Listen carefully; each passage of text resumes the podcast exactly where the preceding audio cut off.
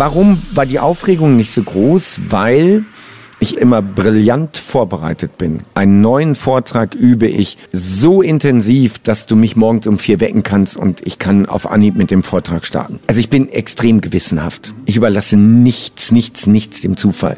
Es sieht oft wie Zufall aus, aber dann soll es so aussehen. Wenn du unsicher bist, wenn du Lampenfieber hast, dann kommt das daraus, dass du deine Hausaufgaben nicht richtig gemacht hast.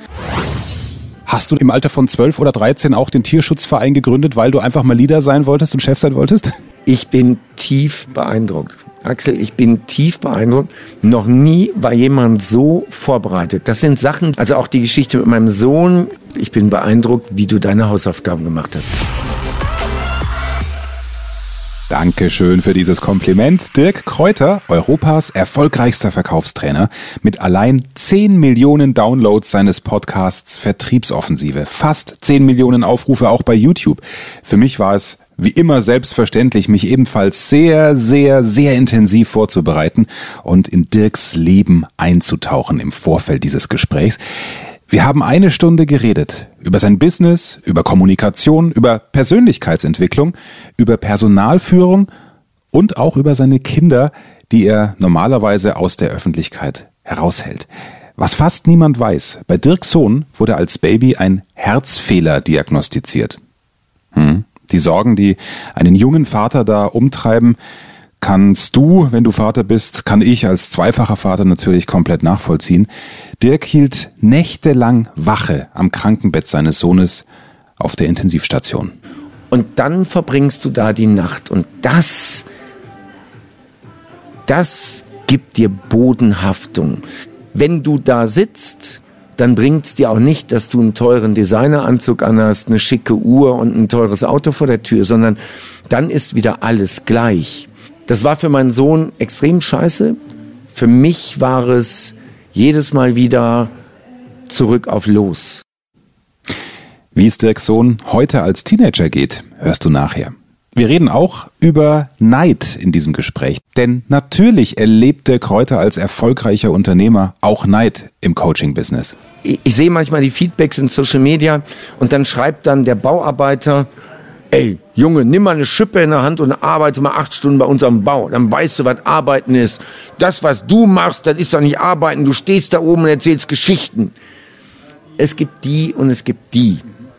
Ich behaupte, das mit der Schippe kriege ich auch hin. Hm, wie Dirk so etwas kontert, gleich. Insgesamt sind wir trotz der Tiefe des gesamten Gesprächs nicht nur bierernst, sondern haben auch Spaß.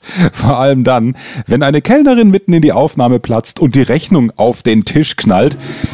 Dann übernehme ich so lange das Mikro, ja. Der Axel muss jetzt hier mein Wasser bezahlen und äh, die Kellnerin äh, ist auch extrem hartnäckig, weil so wie wir aussehen, ohne Markenklamotten, hat sie echt die Bedenken, dass wir abhauen und eine Flasche stilles Wasser schnorren.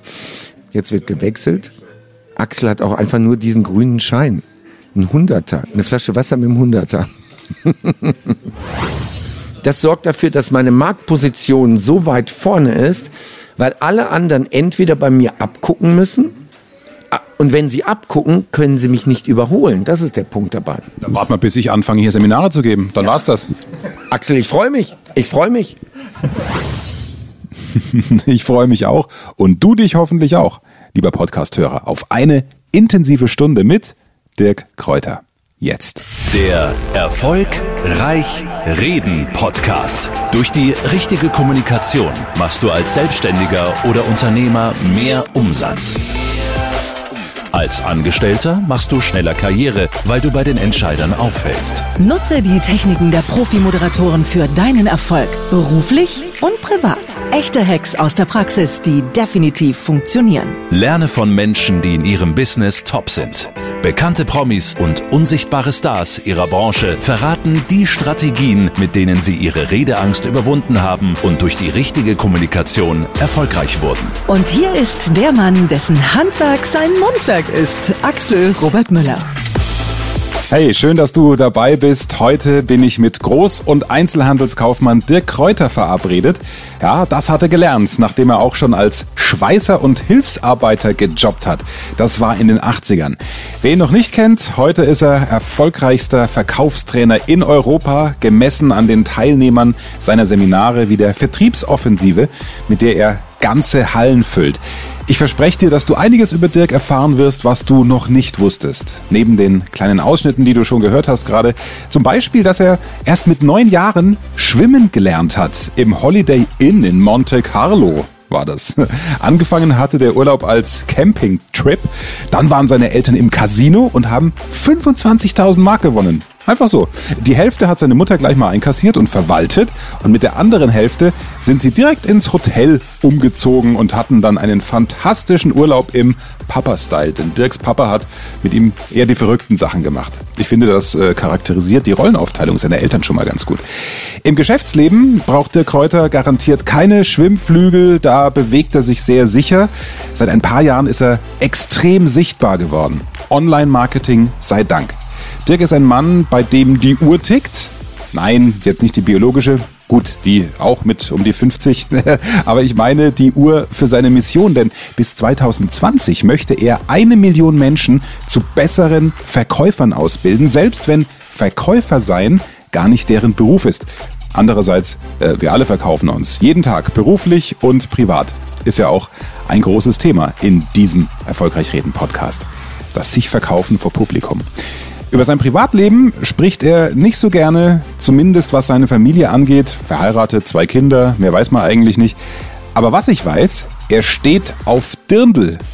Wie gut, dass wir uns gerade in München verabreden und hier im Gespräch sind in dem Hotel. Hallo Dirk.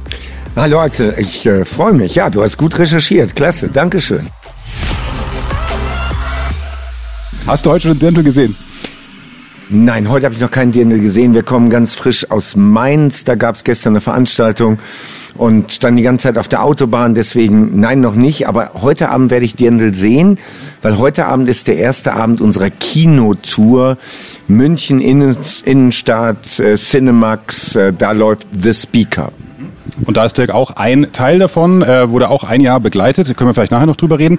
Die zweite Frage, die im weitesten Sinne zu den Dirndeln äh, auch passt, liest du denn noch regelmäßig den Playboy? Nein, nein, den habe ich auch nie wirklich äh, mir selber gekauft, sondern mein Vater hat den immer gelesen und so bin ich mit dem Playboy aufgewachsen, ja. Und darin, deswegen frage ich, hast du entdeckt, dass du Triathlon vielleicht cool finden wirst, ne?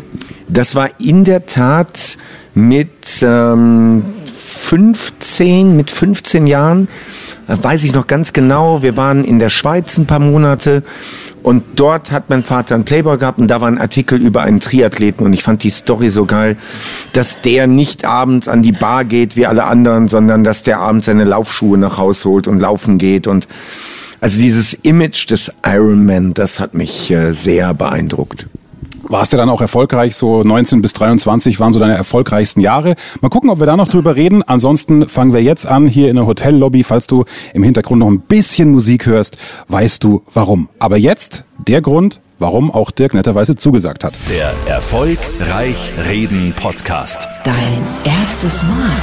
Dirk, dein erstes Mal. Vielleicht sowohl als Verkäufer, wenn dir da das noch das erste Mal noch im Gedächtnis ist und das erste Mal als Speaker auf der Bühne. Womit möchtest du anfangen? Ähm, das erste Mal als Verkäufer. Das ist, das ist ganz schwer zu sagen.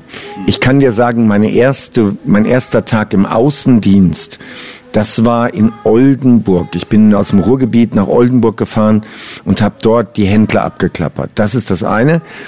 Ähm, aber Verkaufen hat schon viel früher begonnen. Verkaufen hat schon angefangen auf dem Flohmarkt.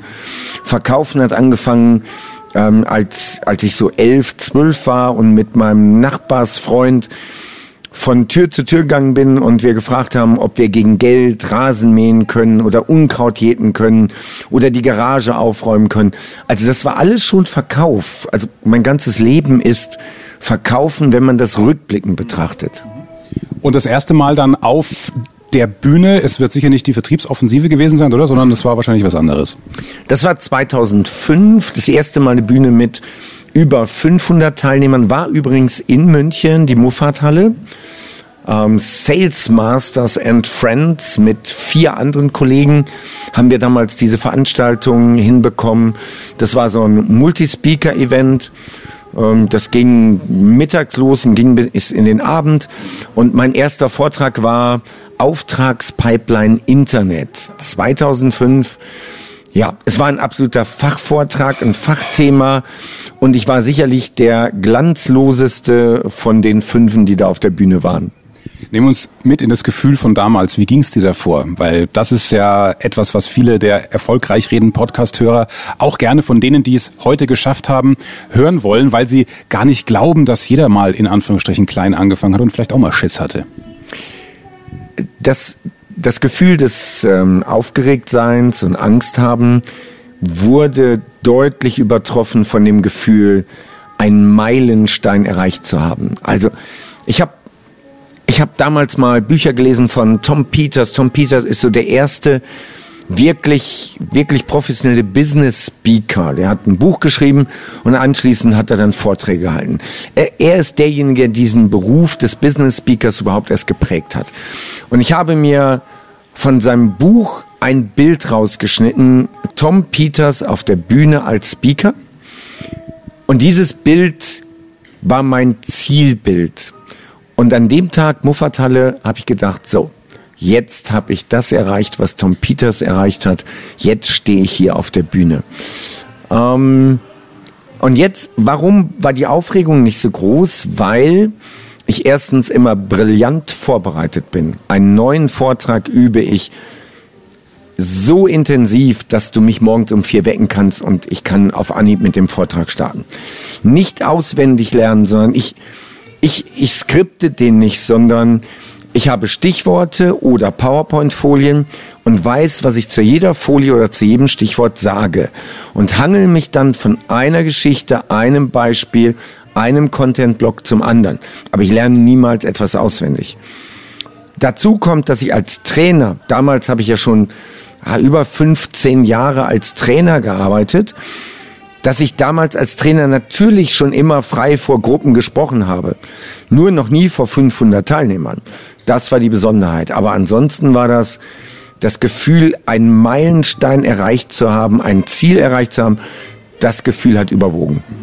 Das ist ja auch einer der Tipps gegen Lampenfieber äh, für dich oder wie du es nutzen kannst, wenn du nervös bist. Stell dir vor, das, was du mit dem Vortrag erreichen willst. Stell dir das Schulterklopfen vor. Stell dir den Applaus vor. Stell dir vor, wie die Menschen, die dir zuhören, in die Handlung kommen, weil deine Kernbotschaft ankommt. Also ist das doch auch schön von dir Kräuter zu hören, dass das offenbar Sinn hat, diese, diese Idee und, und dieser Tipp. Bei der Vertriebsoffensive hast du ja viele Einzelparts auf der Bühne. Äh, wie ist es da? Hast du, betrachtest du dann jeden äh, Part als einzelnen kleinen Mini-Vortrag, den du auch bis zum Erbrechen irgendwann mal geübt hast? Es war eher so, dass ich natürlich als Trainer mich entwickelt habe. Ich habe angefangen mit dem Thema Verkauf, aber im Hintergrund, wenn ein Kunde kam und sagte, Mensch, dir kannst du auch das Thema Führung, dir kannst du das Thema Team, dir kannst du das Thema Internet, dir kannst du, ich wollte ja Geld verdienen, da habe ich also immer Ja gesagt, immer Ja gesagt und musste mich dann immer in neue Themen reinarbeiten. Und die habe ich dann erstmal im Seminar gemacht und mit Gruppen geübt. Ich wusste also, welche Fragen kommen da, welche Vorwände, Einwände, welche Reaktionen.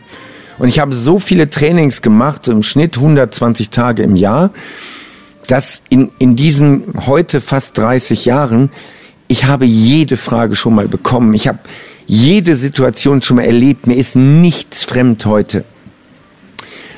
So, wie, wie mache ich das? ja, es sind Einzelblöcke. Also von ganz oben, du beginnst aus der Helikopterperspektive. Wer ist die Zielgruppe? Was soll die Zielgruppe lernen? Was sind das für Themen? Wie teile ich die Themen auf die Blöcke auf? Wann kommt welches Thema? Am Anfang Sachthema, dann kommen zwei emotionale Themen, dann wieder ein Sachthema so fange ich von oben an, das immer kleinteiliger runterzuarbeiten. Und nachher die eigentliche Arbeitsgrundlage ist eine, ein, eine PowerPoint-Präsentation, die ich ausdrucke in der Foliensortierung. Und dann gehe ich nur noch mit meiner Assistentin diese Folien durch. Es ist immer so, dass ich immer überziehe. Ich diszipliniere mich, dass ich den ersten Block, das ist ein langer, dreieinhalb Stunden Block, dass ich den normalerweise pünktlich abliefere, aber manchmal bin ich selbst dabei schon eine halbe Stunde zu lang. Und dann sitzen wir in jeder Pause da und streichen immer nur Folien weg und ich sage, okay, die Folie weg, die bringt uns zehn Minuten, die Folie weg, die bringt uns sechs Minuten und so weiter. Und das ist ja nicht die Folie, sondern es ist der Content, die Stories, die Beispiele, die ich rund um diese Folie mache. Ähm, so mache ich das. So, also es ist jeden einzelnen Block habe ich geübt ja, und manchmal variieren wir auch noch Blöcke. Wenn die Teilnehmer sagen, ähm, wie sind denn die Pausenzeiten, dann sagt mein Team, vergiss es. Dirk macht, was er will. Ja, welches Thema kommt denn wann, weil ich muss früher weg? Das Team sagt, vergiss es. Dirk macht's so, wie er es für richtig hält. Und das macht aber nachher auch den Unterschied. Ich spüre die Reaktion des Publikums und passe das dann auf meine Leistung an. Und so merkst du ganz oft, dass Teilnehmer sagen, das hattet ihr jetzt nicht geplant, oder? Nö, hatten wir nicht geplant. Die wissen aber auch nicht, was wir geplant haben. Es ist ja schön, wenn sich Dinge verselbstständigen. Da macht es ja auch als äh, Moderator oder in dem Fall als äh, Trainer und ja, was, was bist du? Speaker in dem Fall, ne? Macht das ja auch richtig Spaß. Ich bin Einstiegsfetischist. Also ich krieg die Krise, es machen 95 bis 98 Prozent machen so. Und das kann jeder. Auch du, der das hörst, wenn, wenn du in der Schule bist. Du musst dich nicht hinstellen und sagen, so, jetzt halte ich ein Referat über Vererbungslehre. Mein Tipp ist, stell dich hin und sag, so, jetzt erfahrt ihr von mir, warum eure Nachbarin so hässlich ist. Oder so hübsch ist, ja, je nachdem, was du erreichen willst. Also es macht doch so viel Sinn, am Anfang sofort die Beziehungsebene, die Beziehung zum Publikum herzustellen. Ob das jetzt einer ist, ob das eine Schulklasse ist oder bei dir zweieinhalb, drei, vier, fünftausend Leute. Wie viel Hirnschmalz investierst du in den Einstieg? Das ist selten. Also das, was du gerade ansprichst, ist extrem selten. Ich sammle seit Jahrzehnten Einstiegssequenzen.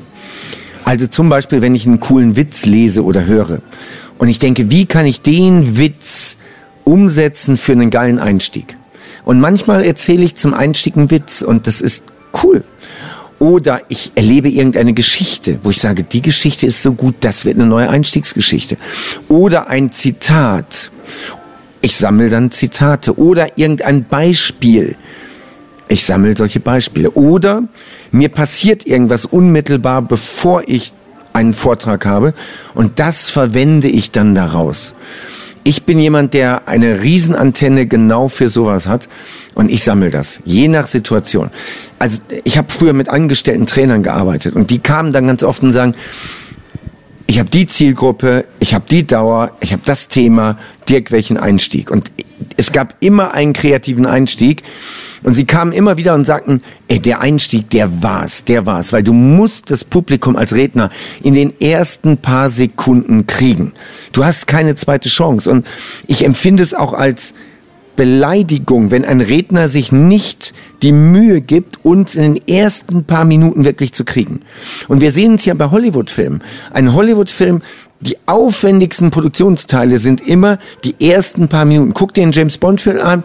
In den ersten paar Minuten 30 Tote, 20 kaputte Autos, mega Action und du bleibst dran. Ganz klitzekleine Unterbrechung, weil es gerade zum Thema passt, das ich mit der Kräuter besprochen habe.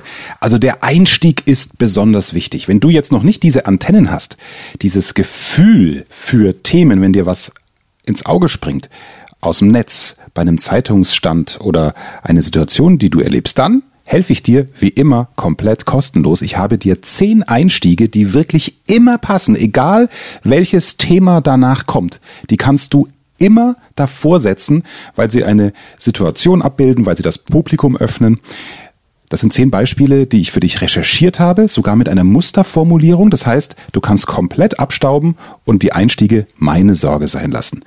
Das PDF zum Einstiegsservice, wie ich es genannt habe, habe ich direkt in der Podcast-Beschreibung verlinkt. Trag dich da dann einfach ein und zack, bekommst du die zehn Einstiege als Service zurück. Da hast du zum Beispiel eine Idee, wie du Menschen abholst, die morgens ganz müde vor dir sitzen oder wenn du die undankbare Aufgabe hast, eine kleine oder eine größere Präsentation am Abend halten zu dürfen und zu müssen, wenn eigentlich alle nach Hause wollen oder wenn du nach einer Pause dran bist. Das kann ein Schüler brauchen fürs Referat nach der zweiten großen Pause oder wenn du auf einem großen Kongress auch als Speaker oder Redner sprechen sollst. Auch dann helfen dir meine zehn Einstiegspunkte, wie immer kostenlos. Mein Service für dich einfach eintragen unten in den Show Notes ist der Link. Und jetzt zurück zu Dirk. Zählst du eigentlich, hast du irgendwo, wo ist dein Maßband, wo, wo drauf steht, wie nah du deinem Millionenziel schon bist, oder ist das eine geheime Zahl? Nein, nein, es ist keine geheime Zahl, aber wir haben noch nicht wirklich gezählt. Es, es ist auch schwer, die Zahl festzumachen. Wir haben aktuell genau 10 Millionen Podcast-Downloads. Wir haben jetzt demnächst 10 Millionen ähm, YouTube-Downloads. Äh, letztes Jahr waren es 40.000 Anmeldungen nur für die Vertriebsoffensive und, und, und. Wenn du das alles mal kumulierst, dann kannst du natürlich sagen, okay, wir haben die Millionen schon. Wenn ich es nur über Teilnehmer rechne, werden wir zehn Jahre noch brauchen, um die Millionen zu erreichen. Das heißt, ich gebe jetzt weiterhin Vollgas, respektive guck, dass ich das Tempo noch weiter erhöhe. Und dann schauen wir Ende nächsten Jahres mal, wo wir stehen mit den Kennzahlen. So, aber ich bin da, ich bin da sehr optimistisch, dass wir eine Million Menschen zu besseren Verkäufern machen. Hast du irgendein Ritual, irgendeinen Kniff, bevor du dann auf die Bühne gehst? Ist auch interessant für jeden, der überlegt, okay, bei Dirk ist es die Bühne, bei mir ist es vielleicht die Präsentation vor 30 Leuten. Nicht wirklich. Ähm, ich bin immer früh genug da. Ich bin immer früh genug da. Ich setze mich gerne irgendwo an dem Rand dieser Halle und sehe, wie die Menschen reinkommen. Ähm, ich schaue mir manchmal den Parkplatz an, guck die Kennzeichen, was für eine weite Anreise haben die und sehe so ein bisschen auch die Reaktionen der Teilnehmer. Und das motiviert mich sehr, weil ich muss nicht, also viele sagen, Dirk, was motiviert dich? Hey, wenn Leute sechs Stunden anreisen, dann ist das Motivation genug für mich zu sagen, jetzt musst du Vollgas geben. Wenn die Menschen ein Wochenende investieren oder in einem Dreitagesseminar noch länger. Aber es gibt kein richtiges Ritual. Ich habe schon viele Rituale gehabt. Im Moment ist es keins. Ich gehe mit meiner Assistentin den Ablaufplan durch. Warum ist das wichtig? Weil sie klickt meine Folien. Ich klicke meine Folien nicht. Und sie hat mich in der Hand, weil sie genau weiß, wann sie was klicken muss. Und ich habe mehrere Monitore. Ich habe insgesamt vier Monitore vor der Bühne, die das Publikum nicht sieht. Und dort sehe ich so Sachen wie das Live-Bild, ich sehe die aktuelle Folie, ich sehe die kommenden Folien und ich sehe meine Spickzettel. Da, das ist dann der Spickzettelmonitor, da sind Stichworte drauf. Ähm, da krieg, kommuniziere ich mit dem Team. Das Team schreibt mir manchmal in roter Schrift da rein, ey, du bist schon wieder 30 Minuten zu lang. Oder hey, denk dran, du musst noch das und das machen. Und so, das, das habe ich und deswegen gehen wir das kurz vorher nochmal durch, dass sie weiß, okay, die Folien, da muss sie die Spickzettel klicken und so weiter. Aber es gibt kein wirkliches Ritual wie ein Tony Robbins, der noch irgendwie eine Runde auf dem Trampolin hüpft, der noch irgendwie einen Ankerzeichen hat und so, habe ich nicht. Ich mache Smalltalk mit den Leuten, die in meiner Nähe sind. Ich genieße die Atmosphäre und ich habe das schon so oft gemacht. Ich weiß, was kommt. Dann kann ich eigentlich runterbrechen, eine gute Vorbereitung ist dein größtes Ritual, ne? Absolut. Ähm, jetzt müssen wir aber unterscheiden. Wir müssen unterscheiden zwischen also ich bin extrem gewissenhaft. Ich überlasse nichts, nichts, nichts dem Zufall. Es sieht oft wie Zufall aus, aber dann soll es so aussehen. Aber glaub mir, es, es gibt da keinen Zufall, sondern das ist bei uns alles mega geplant. Ähm, ich kann jedem nur raten, wenn du unsicher bist, wenn du Lampenfieber hast, dann kommt das daraus, dass du deine Hausaufgaben nicht richtig gemacht hast. Hast du deine Hausaufgaben gemacht, dann bist du auch nicht groß unsicher. Das heißt, wir unterscheiden meine eigenen Veranstaltungen, die ich schon 30 Mal gemacht habe. Da ist die Vorbereitung relativ kurz. Ähm, ist es aber was für einen Fremden, was ich nur ganz selten mache, das ist, das ist jetzt Zufall. Gestern war der einzige Termin in diesem Jahr, den ich für ein anderes Unternehmen mache, die mich eingekauft haben für einen Tag. Und da gibt es dann ein Briefing vom Auftraggeber, der sagt, ich will das und das erreichen. Dann beschäftige ich mich mit der Zielgruppe. Und dann wähle ich die Reihenfolge und den Inhalt aus. Ähm, und da habe ich deutlich mehr Adrenalin auch. Und da bin ich auch noch besser vorbereitet als bei meinen eigenen Veranstaltungen. Ihr hört, äh, Dirk hustet gerade ein bisschen vor sich hin. Der Arme hat noch nichts zu trinken. Ich kann mir das nicht mehr so mit ansehen. Deswegen äh, suche ich gleich mal, Entschuldigung, könnten Sie uns noch eine Flasche... Äh, Dirk, Mineralwasser mit, ohne? Still, still. Ja, großes stilles Wasser bitte darüber noch. Ich habe die Rechnung ohnehin noch nicht bezahlt vorhin, ja? Danke. So, das ist ja, ist ja nicht zum Aushalten. Bilder funktionieren in der Kommunikation sehr, sehr gut. Storytelling äh, gibt's ja schon Jahrtausende. Ich habe das Gefühl, Dirk, du bist direkt in ein Bild gezogen. Du lebst in einer Metapher. Ja? Also wer nach Dubai zieht und morgens die Augen aufmacht und sieht permanent Wachstum, Wachstum, Wachstum, da sind Wolkenkratzer, die entstehen. Ist das das, was dich dann auch, auch motiviert, in so eine Energie zu leben, was du ja für dein Verkäufer-Dasein, für dein Trainer-Dasein, für dein Speaker-Dasein ja auch vermitteln musst und willst? Ich bin, ich bin ähm, Ende 2017 mit meiner Frau ausgewandert. Wir sind erst in die Karibik gegangen, weil ich wollte immer am Meer leben, Strand, Sonne, Wärme, Wassersport, Mainz. Hatten wir dort, nach acht Monaten ist mir die Decke auf den Kopf gefallen. Alle Leute, die da leben, machen Urlaub, chillen, fahren runter. Von den Einheimischen wollen wir gar nicht reden. Und dann war schon länger unter Beobachtung Dubai. Ich war also damals schon mehrere Wochen ähm, in Dubai.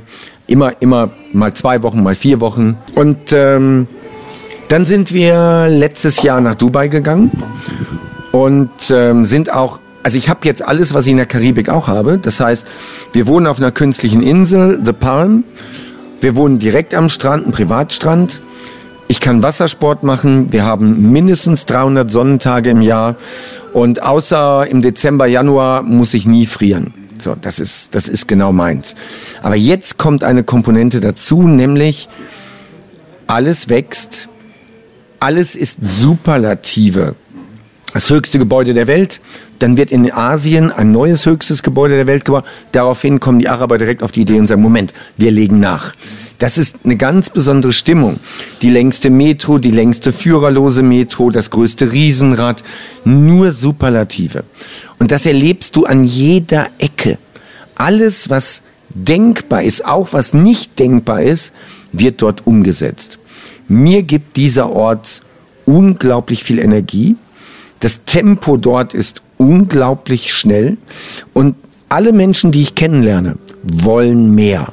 Und es gibt ja Gespräche, die ziehen Energie und es gibt Gespräche, die geben dir Energie. Und ich habe dort neun von zehn Gespräche sind, ich komme da raus und sage, was bin ich für ein kleines Licht? Und jetzt wollen wir mal richtig Gas geben, was mich mega motiviert. Das bringt mich gleich zum Thema Demut, weil Dirk gerade sagt, ich komme dann vor wie ein, wie ein kleines Licht. Äh, du kennst meinen Podcast wahrscheinlich nicht wirklich. Mein, mein Weg ist jetzt auch seit ich 40 bin tatsächlich, dass ich dieses demütige Gefühl wieder mehr spüre. Also ich habe äh, bei Bayern 3 fünf Jahre die Morning Show moderiert. Da hat man zwischen 7 und 8 1,1, 1,2 Millionen Hörer brauchen wir nichts drauf einbilden, das ist Teamarbeit. Dann FIFA Fanfest moderiert 2006 vor 100.000 Menschen, äh, also 60.000 vor der Bühne, nochmal 40.000 zugeschalten im, im Stadion. Und das in dem Moment, als Deutschland auch noch rausfliegt. Ja, wie hältst du 60.000 Menschen unter Kontrolle? Da reichen ja zehn Arschlöcher, die anfangen hier Tumult zu machen. Mein Podcast habe ich gestartet und hatte bei der ersten Folge 120 Hörer, weil ich natürlich auch keine Unterstützung hatte vom Sender, also ein ganz normalo. Und ganz ehrlich, wenn man diese Millionen gewohnt ist, ist es erstmal komisch. Andererseits war das gleichzeitig ein tiefes Gefühl von Demut und Dankbarkeit, weil die 120 haben sich bewusst für mich entschieden und das Ding angeklickt. Also wahrscheinlich waren die sogar mehr wert als diese 1,2 Millionen, die einfach ohnehin immer Bayern 3 hören und nicht Müller einschalten übertragen auf dich mit Superlativen, mit äh, Umsatzsteigerungen, was du ja auch in deinen Podcasts immer wieder mal sagst. Was hilft dir, gerade in so einer energetischen Blase wie Dubai, diese Grunddemut zu halten, von der ich ausgehe, so wie du auch hier vor mir sitzt, sieht nicht wirklich nach der Typ mit Markenklamotten und äh, fünf Brillanten und so aus, sondern es sitzt entspannter im T-Shirt. Was hält dich am Boden? Mehmet Göke hat mal gesagt, wenn du in Deutschland meinst, du bist schon jemand, dann fährst du mal eine Woche nach Dubai, da wirst du wieder geerdet. Wir haben bei uns, da wo ich wohne, in dem Gebäude, haben wir in der Tiefgarage, ich glaube, sechs Rolls-Royce. Davon ist keiner älter als zwei Jahre. Wir haben vier Lambos Da ist auch keiner älter als zwei Jahre. Ich weiß gar nicht, ob es Autos gibt, die älter sind als zwei Jahre in Dubai. Ja? Wie auch immer.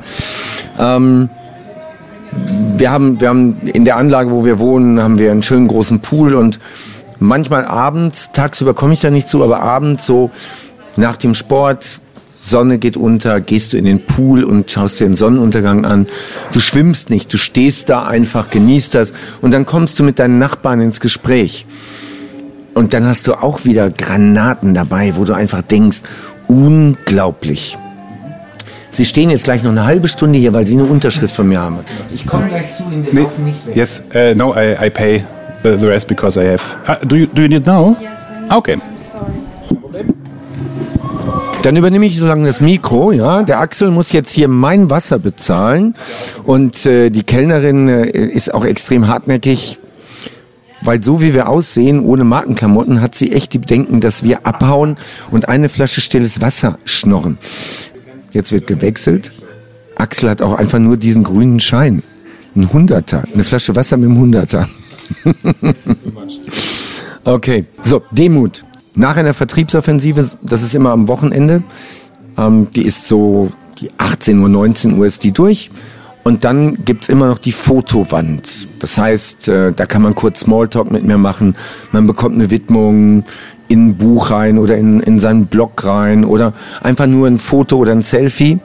Und da stehe ich manchmal zwei Stunden. Jeder meiner Kollegen sagt, Dirk, bist du bescheuert? Was machst du da? Du bist doch platt von dem Tag. Wieso stehst du da noch zwei Stunden rum? Und das ist meine Art von Demut, weil ich einfach sage, die Menschen haben so viel Interesse gezeigt, für die war das so spannend, die haben die Tickets bezahlt, die sind hier hingekommen. Dann nehme ich mir sehr, sehr gerne die Zeit, für jeden Moment Blickkontakt, einen kurzen Smalltalk, vielleicht kann ich eine Frage beantworten oder es gibt einfach ein Erinnerungsfoto. Das ist dann für mich auch ein Moment der Demut. Das finde ich auch toll. Und es ist dann auch so, am Sonntagabend ähm, sitze ich dann auch mit meinem Team zusammen. Es wird abgebaut, da muss ich nicht helfen. Aber sobald die dann fertig sind, kommt noch ein Team-Meeting, Abschlussmeeting und da sitze ich dann auch bei. Und das ist einfach auch Demut gegenüber dem Team. Weil die haben auch alle mega gearbeitet. Die bekommen keinen Applaus. Ich bekomme Applaus und ganz viel Anerkennung und die bekommen das nicht. Und das ist für mich auch nochmal etwas, wo ich echt dankbar bin und sage, die machen das ja nicht nur wegen dem Geld. Die machen das ja auch, weil sie sagen, ey, wir sind ein geiles Team und wir tun, wir bringen den Menschen wirklich was in diesen Tagen. In der Vorbereitung habe ich gelesen, dass auch als jünger warst, Kohle gar nicht unbedingt der Antrieb war. Kannst du das nochmal in zwei Beispiele fassen? War es dann das, was der Triathlet fühlt, eben ein, ein Ziel zu erreichen, ein sportliches Ziel, was ja mit Geld auch nichts zu tun hat, was im Zweifel erstmal Geld kostet? Oder was, was war dann die Motivation? Also das Geld ist es heute immer noch nicht. Also natürlich ist mir Geld wichtig und Geld hat einen, einen hohen Stellenwert im Leben. Ähm, aber ich mache etwas nicht nur für Geld. Ähm, Im Triathlon war es immer wieder, also es waren die Punkte natürlich, wie bei jedem Mensch, Anerkennung. Ich wollte bei den Wettkämpfen natürlich was gewinnen, Anerkennung. Aber es war auch extrem die eigenen Grenzen austesten. Ich habe schon als, als Jugendlicher ein großes Selbstbewusstsein gehabt. Ich war nie laut oder habe mich in den Vordergrund gespielt, aber wenn es darum ging, auch Verantwortung zu übernehmen, Klassensprecher, Schülersprecher, ähm, dann das habe ich gemacht. Und dieses Selbstbewusstsein und Selbstvertrauen kam über den Sport. Und mit dem Triathlon kannst du einfach deine Grenzen permanent austesten. Im Wettkampf, aber insbesondere auch im Training. So, das war es. Was, was ist es heute? Ich helfe gerne anderen Menschen. Ähm, ja, Anerkennung ist es immer noch. Ich mache mein eigenes Ding. Das ist, glaube ich, das, das, das Beeindruckendste. Und es ist ja oft so, ähm, ich sag mal, ich, ich sehe manchmal die Feedbacks in Social Media und dann schreibt dann der Bauarbeiter, ey, Junge, nimm mal eine Schippe in der Hand und arbeite mal acht Stunden bei unserem Bau. Dann weißt du, was Arbeiten ist. Das, was du machst, das ist doch nicht Arbeiten. Du stehst da oben und erzählst Geschichten. Es gibt die und es gibt die. Ähm, Ich behaupte, das mit der Schippe kriege ich auch hin. Aber er bekommt das nicht hin, was ich schaffe, über zwei Tage Tausende von Menschen die Energie mitzugeben, die Motivation mitzugeben, das Wissen mitzugeben, anschließend ihr Leben nochmal eine ganze, eine Schippe oben drauf zu legen. Das ist das eine. Das andere ist, du warst ja Schweißer und Hilfskraft, also du, du hast dir die Hände schmutzig gemacht. Du hast etwas gemeinsam mit einem Mann, den wir beide schätzen, Professor Reinhold äh, Wirth. Auch der hat lernen müssen in, in jungen Jahren, dass Geld und wirtschaftlich wenn es gut läuft, dass es nicht alles ist. Der erste Sohn von Reinhold Wirth ist äh, behindert und seitdem äh, lebt er im Heim. Ich weiß auch, dass äh, ein Kind von dir einen äh, mit Herzfehler geboren wurde wo du, ich glaube, Diagnose war im, im zehnten Monat ne, oder sowas, wo du ja auch nächtelang an einem Krankenhausbett logischerweise sitzen musstest. Sag, wenn es zu privat wird, aber ist das etwas, was logischerweise auch noch drin steckt? Ich kann mir vorstellen, wenn du an einem Krankenhaus vorbeifährst oder wieder in ein Krankenzimmer kommst, dass sofort der Film von damals abläuft. Ja, also der, der Herzfehler kam völlig überraschend. Hm. Wie Dirk Kräuters Familie mit dieser bösen Überraschung umgegangen ist, wie ihn dieser private Schicksalsschlag geprägt hat, das hörst du gleich im zweiten Teil dieses Erfolgreich Reden Podcasts mit der Folgennummer 57. Wir reden aber auch über den Unternehmer Dirk Kräuter im zweiten Teil, wie er versucht, sein Team bei Laune zu halten, warum seine 50 Mitarbeiter ganz bewusst Konzepte erarbeiten, die letztendlich in der Tonne landen und warum das Arbeiten für die Tonne durchaus zur Strategie seiner Firmen gehört. Wir reden darüber, wie Chefs und Führungskräfte ihre Mitarbeiter emotional erreichen können, vor allem auch ihre Verkäufer, denn die interne Kommunikation in Unternehmen wird ja oftmals noch zu stiefmütterlich behandelt. Wie man die eigenen Mitarbeiter, vor allem auch den Außendienst, so erreicht, dass der mehr Umsatz schreibt. Auch das im zweiten Teil mit der Kräuter. Gleich. Und noch eine kleine, aber wichtige Info am Rande, die dein Leben leichter macht. Alle Podcasts von mir und übrigens auch von Dirk kannst du in der neuen Upspeak App hören.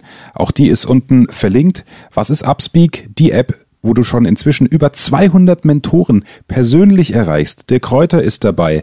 Motivationstrainer und Persönlichkeitsentwickler Steffen Kirchner ist dabei, Calvin Hollywood ist dabei und, und, und. Das waren jetzt so die großen Namen. Es sind aber auch viele andere aus allen Bereichen dabei. Du kannst sofort eine Text- oder Sprachnachricht schicken an deinen Mentor, auch wie mich. Und dann antworten wir dir, wann immer es geht, persönlich. Das ist kostenloses Coaching. Im Moment alles kostenlos für dich. Also schnell die App runterladen. Upspeak heißt sie. Axel Robert Müller suchen und dann der Community beitreten. Ist wirklich schnell runtergeladen, schnell registriert. Du brauchst keine Kontonummer oder irgendwas. Und dann hörst du diese Folge und viele andere Zwischenimpulse, die es nur auf Upspeak gibt. Auch aus meinem Bereich zum Thema Rhetorik und Kommunikation. Impulse für deinen Tag, die du sofort für deine nächste Präsentation nutzen und umsetzen kannst. Exklusiver, kostenloser Content, aber nur für alle in der Upspeak Community, wo es wie gesagt auch ganz entspannt machbar ist, dass du alle iTunes Podcasts von den Mentoren hören kannst. Schau gerne vorbei bei Upspeak.